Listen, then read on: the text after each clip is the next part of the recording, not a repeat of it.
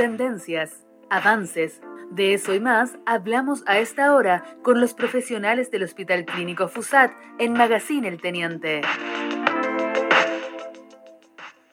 Así es, lo habíamos anunciado. Antes contarles que mm, las informaciones siempre están en la Rancagua con los llamados de bomberos y por supuesto también todas las emergencias. Son las 12 eh, con 8 minutos y estamos eh, con la línea telefónica dispuesta y lista para saludar a Rocío Romero, ella es kinesióloga del Hospital Clínico FUSAT. ¿Cómo estás, Rocío? Gusto saludarte. Hola, buenas, buenas tardes, muchas gracias. Todo bien, muchas gracias por la invitación. Gracias a ti también, porque tú trabajas en la sala ERA, ahí, ¿no es cierto?, del Hospital Clínico FUSAT, que tiene pega todo el año, pero ahora con mayor razón, y cuando hablamos de las infecciones respiratorias agudas, ¿a qué nos referimos? Eh, ¿Dónde eh, podemos eh, sentir esa infección? ¿Dónde ataca esa infección? Cuéntanos, por favor, Rocío. Sí, mira, yo trabajo en la sala ERA, ERA donde veo bebés y adultos, ¿ya? Y las infecciones respiratorias agudas eh, constituyen un grupo de enfermedades que se producen en el aparato respiratorio. Eh, están causadas por diferentes microorganismos, por ejemplo, virus, bacterias. Normalmente comienzan de una forma repentina y pueden durar más o menos dos semanas. Estas son las infecciones más frecuentes en el mundo y representan un importante tema de salud pública en nuestro país. La mayoría de estas infecciones eh, son como el resfriado común, son leves, pero dependiendo de cada persona y el estado en que se encuentren cuando lo ataque la enfermedad, puede complicarse y llegar a amenazar la vida. ¿Ya? Eh, las infecciones respiratorias agudas también, eh, como dije, continúan siendo un importante problema de salud y afectan principalmente a los grupos de riesgo que son los niños, los pacientes portadores de patologías crónicas y adultos mayores. Además, eh, presentan eh, un aumento durante el periodo invernal, lo que se puede asociar a los descensos de las temperaturas, la mayor circulación de virus respiratorios, al aumento de exposición a contaminantes, eh, ya sea adentro o fuera del hogar. Y las, las consultas pueden llegar a ser, las consultas ambulatorias principalmente son en menores de 5 años. ¿Ya? Y las iras bajas, eh, donde se concentra el mayor riesgo de morir por esta causa, las principales pueden ser el síndrome bloqueo obstructivo en el grupo pediátrico y las neumonias en mayores de 65 años. Mira qué importante, estamos conversando con la kinesióloga Rocío Romero del Hospital Clínico FUSAT. El tema de hoy, claro, las infecciones respiratorias agudas. Ahora, em, en esta época del año cuando se dan más, ¿cómo se transmiten las infecciones respiratorias? ¿Se da siempre por la saliva o puede ser de alguna otra manera? Sí, ¿Sí? se transmiten de persona a persona a través de las gotitas que todos expulsamos al toser y estornudar. Y además hay algunas que pueden quedar en alguna superficie por alguna eh, cantidad de horas. Pero principalmente de persona a persona eh, por la saliva. Ahora, ¿cuáles, eh, Rocío, podrían ser los factores de riesgo que hacen que niños o las niñas también sean más propensos a padecer infecciones respiratorias? Porque es como común en este tiempo, oye, ¿por qué no fue al colegio? No, que está resfriado, es que está con bronquitis. ¿Qué le pasó? No, es que hay varios niños que están resfriados en el curso. ¿Cuáles serían los factores de riesgo? curso. sí, algunos de los factores ¿Eh? de riesgo que lo hacen más propenso pueden ser eh, algunos pacientes que hayan tenido bajo peso al nacer, eh, alguna lactancia materna que haya sido ineficaz. todos sabemos que hay distintos eh, escenarios de las mamitas cuando tienen a su bebé, no todas pueden dar eh, lactancia. el otro es el hacinamiento, la exposición al humo, la desnutrición y los esquemas incompletos de vacunación también en los chiquititos. Ahora, ¿cómo afecta, por ejemplo, a los bronquios o los pulmones estas infecciones respiratorias agudas. Y en lo puntual te preguntan acá, Rocío, por ejemplo, todavía, porque claro, estamos en, en, otoño, pero se siente calor, encendemos el aire acondicionado en el auto, en la oficina o en la casa, pero de alguna manera las noches y las mañanas están más frías. ¿Cómo también la calefacción podría influir en estas infecciones? Pues, o sea, eh, va principalmente en los cambios de temperatura. Por ejemplo, no sé, eh, en el invierno sabemos que está la estufa prendida y de repente el niñito está calentito, tapadito y el papá, no sé, sale a regar y el niño lo sigue. Ahí tenemos un cambio de temperatura súper importante. Y es lo más probable que al otro día o durante los días empiece con moquito o cuando transpiran mucho no les cambian la, la ropa seguido ahí también tienen un cambio de temperatura. Entonces ahora lo justo iba a hablar sobre las medidas de prevención que podemos tener para estas infecciones que son principales eh, para poder evitarlas. Por cierto, sin duda, importante también eh, ir viendo todos estos puntos que están ahí, ¿verdad? Para poder, ojalá, no tener estas eh, infecciones. Digo, ¿se dan mayormente siempre en esta época del año o alguien podría tener esta enfermedad en verano? Se puede tener en verano. Ah, se puede tener durante todo el año. La verdad que eh, el pic se ve en el invierno por la cantidad de virus circulantes, pero nosotros acá por ejemplo, en el verano tenemos a todos los alérgicos que se descompensan. ¿Ya? Y, en el invierno ya es más transversal a, lo, como a todos los pacientes. Oye, Rocío, qué buen punto señalas. ¿Cómo una persona alérgica también podría confundir una infección respiratoria en esa misma condición, por ejemplo, o no? ¿Sí? Mire, eh, lo bueno de lo, por ejemplo, eh, los pacientes alérgicos normalmente que no están controlados hacen muchos cuadros. Ya. Y, y por ejemplo uno los va viendo y se da cuenta ya que está, eh, hizo uno, hizo otro, y le pregunta, uy mamita, los niños toman antialérgicos, no, y es de repente muy notorio que van, les dan antialérgicos y se estabilizan, porque las vías respiratorias dejan de ser, eh, de estar tan activas, entonces con cualquier cosita se enferman y ya controlando la, alergia mejoran mucho, mucho, mucho. Perfecto. Hoy entonces tenemos el frío, la, la, excesiva calefacción, no cubrir nuestras vías respiratorias aéreas, que también ahí te, te, hace una pregunta una auditora, pero hablemos de las medidas de prevención que encontramos para estas infecciones. Ya. La primera es evitar el contacto con personas enfermas dentro de lo que se pueda. ¿Ya? Y aquí eh, yo creo que ya ahora, en, el mundo de hoy, eh, con el COVID, ya la gente está mucho más consciente de las medidas de prevención después de la pandemia. Y la mayoría de esas son transversales a casi todos los virus. Por ejemplo, el evitar el contacto con personas enfermas, el lavado de manos frecuente, el enseñar a nuestros hijos y adultos también a que cuando estornuden o tosan, taparse la boca, ya sea con un pañuelo desechable, con el antebrazo y luego de nuevo el lavado de manos. También el fumar, evitarlo cerca de nuestros niños y si se puede evitar a todo el mundo también. El ventilar también, ya sea en verano o en invierno. Normalmente se ventila las casas solamente en el verano por el calor, pero en el invierno hay que buscar alguna horita específica para poder ventilar todas las habitaciones. Mantener los esquemas de vacunación al día, Ahora estamos en la vacunación de la influenza, se habló el, el, programa pasado, creo, sobre la influenza, de la importancia. Sí, claro. Sí, y además, cuando ya está enfermo, persona crónica, o va al médico, seguir el tratamiento del médico, porque a veces solo van al médico, o solamente ocupan inhalador los dos días que se sentían mal, y se los dieron por un mes, por dos meses, pero la gente se siente bien y deja de ocuparlo. Y vuelven después con un cuadro más fuerte. Entonces, seguir las indicaciones como corresponde, porque si no, ¿para qué voy también al médico? Claro, si no voy a seguir lo que el doctor me dice que tengo que hacer. Claro. Infecciones respiratorias agudas con la kinesióloga Rocío Romero del Hospital Clínico FUSAT. Oye, eh, Rocío, acá hay algunas preguntas. Mira, nos dicen acá, ¿el resfrío común, la gripe y la influenza son lo mismo?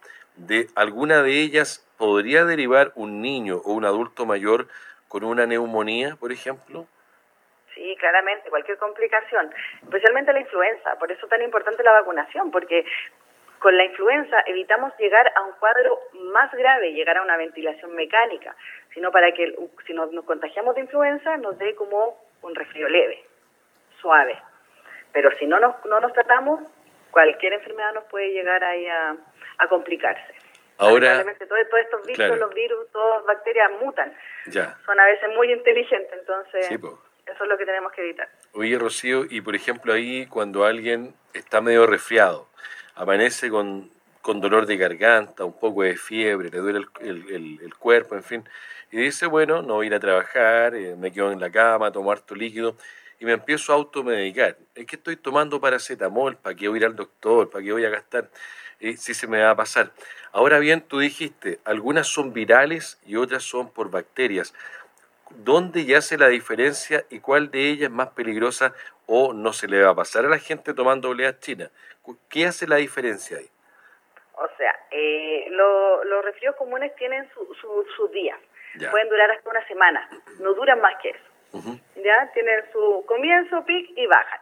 Pero ya cuando es una bacteria, no se me va a pasar con un paracetamol, con un tapsindía, con la miel con limón, porque ya estamos hablando de un bicho fuerte que hay que tratar con antibióticos.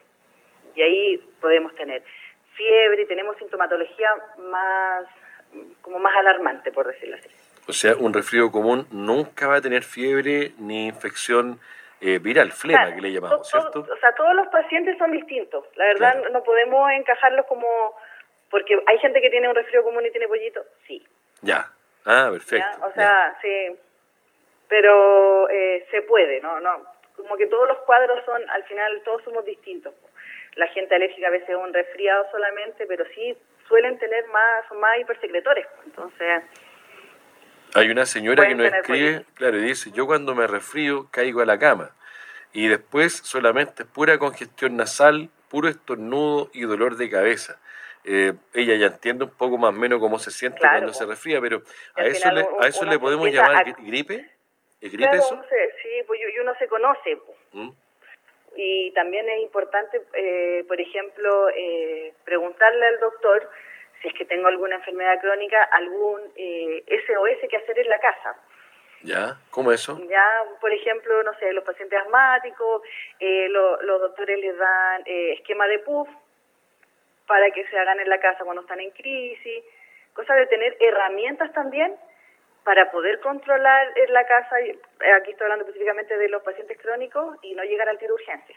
Ya. No sé si ahí se entiende un poquito. Mira, acá un caballero nos escribe y nos dice un poco una, una cosa bien, bien, eh, digamos, de ellos, de su familia.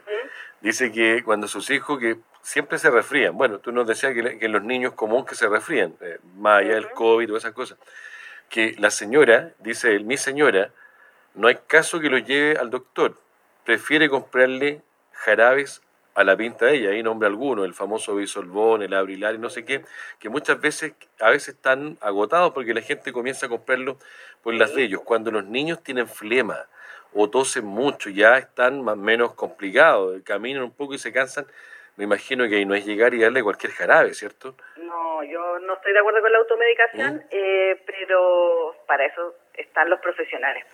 Entonces, piensen que además los niños tienen las vías respiratorias más, más, pequeñitas, entonces pueden complicarse con mayor rapidez. Por eso es bueno llevarlos al, al pediatra, que tengan sus controles, sus vacunas, no llegar y darle cualquier cosa. Oye, en los adultos mayores es más peligroso un resfrío porque puede derivar en neumonía y eso generalmente eh, tiene consecuencias muy graves, ¿cierto? Sí, pues, la muerte. Sí, pues lógico, claro, puede ser letal. Pues, pero también está ahora eh, la vacuna, la vacuna, la Neumo 23, que lo bueno es que cuando se vacunan de la influenza, ¿se acuerdan de la vacuna de la neumonía? Así que también es importante que ellos se vengan a poner esa vacuna. Rocío. Para poder evitar. ¿La neumonía ataca los bronquios, ataca los pulmones o ambas? Es que los pulmones dentro están todos los otros componentes. ¿Cómo es eso? Está el pulmón, que el pulmón adentro tiene los bronquios, los bronquiolos, los alveolos, todo. No podemos hablar así como, no, es como que esté separado. Ya, es todo uno. Pero cuando alguien le, le, silba el pecho, por ejemplo, dice, oye, mira, estoy tosiendo y, y en buen chileno dice, silbido. Claro, dice, oye, tengo tos de perro, dice. ¿Te has fijado cuando suena así y le, y le, silba, le suena el pecho? ¿Qué, ¿qué está pasando ahí? Como, imagínense como uno, unos tubitos, ¿ya? ¿ya? Que se cierran. Entonces el aire necesita mayor como que le cuesta pasar. Entonces ahí suena como el... Sí, pues. Es como, como eso, porque se, se le empieza a apretar. Se puede, se puede cerrar, se puede, además se llena de pollitos y son chiquititos. Sí, pues. acá un auditor dice, mi abuelito se hacía baos, como eh, vapor mm, de, eucalipto. Es, eso, eso yo creo que antes que te enfermes te podría servir, pero cuando estás enfermo no, ¿cierto? No, más que nada como prevención y a veces puede como dilatar un poquito.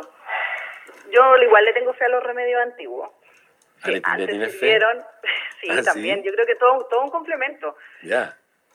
Sí, antiguamente así la gente nomás, ah, no, no había la cantidad de, de atenciones de ahora. No, pues la gente hacía estos vapores con eucalipto y el famoso, Sí, ¿te acuerdas del mentolato? en- el mentolato, en el Ah. invierno me llega la gente con harto eh, eh, cebolla, olor a cebolla, porque ellos hacen su, ¿Ah, sus sí? remedios de cebolla en ayunas, sí. Oye, ¿y la cebolla y el ajo sirven en todo caso para el sistema respiratorio, no? Todos los pacientes dicen que les ayuda, Ya. les ayuda mucho. Ah, mira. Entonces, un complemento, sí. Claro. Todo, todo nos sirve. Ya, Rocío. con mucha fe, claro que sí. ¿Cuáles son las medidas de alerta respiratoria en niños y adultos? Aquí sí que hay que poner mucha atención. No te puedes quedar en casa, que un ratito más, que un día más, voy a ver si se me pasa. Es que una vecina me va a pasar un jarabe que al marido le hizo bien. No.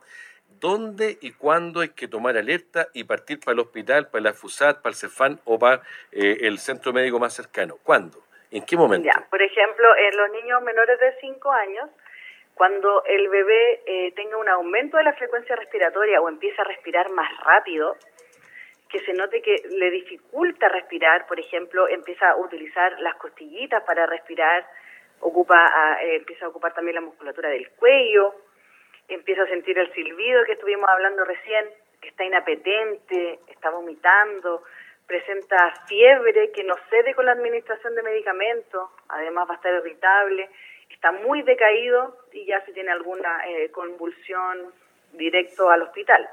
Y por ejemplo, además, si se le ponen las uñitas moradas, los labios morados, hay que correr. Hay que correr. Muy bien, Rocío. Y ¿Qué en mejor? adolescentes y adultos eh, es como más parecido. Ah, Eh, mucha fiebre por más de dos días, decaimiento, cansancio. Ahí se nota más eh, cuando están como con disnea, con dificultad para respirar, que uno está así como, ah, como que también respira rápido. Ahí Oye. también hay que consultar. Y lo mismo lo de los deditos morados y los labios moraditos. Entonces, fundamental es mantenerse hidratado. O sea, la limonada no es tan mala. No, No sirve harto. no, sí. Siempre hay que estar hidratado. Es importante. Ya por Rocío, te mando un abrazo gigante y gracias por conversar con nosotros acá en el magazine. Ya, pues mu- muchas gracias por la invitación y espero que, que sirva ahí para la gente que está escuchando. No, para por que cierto. cuidemos a, a nuestros pequeños y a nuestros abuelitos. Eso, y a nosotros mismos también. También, pues claro, ¿por qué no? Sí. Ya, que estés bien, Rocío. Ya, que estén muy bien. Nos chao, vemos. chao, nos vemos. Chao. Kinesióloga Rocío Romero del Hospital Clínico FUSAT. Estamos en plena época del año donde abundan estas enfermedades respiratorias y que pueden derivar en infecciones respiratorias graves.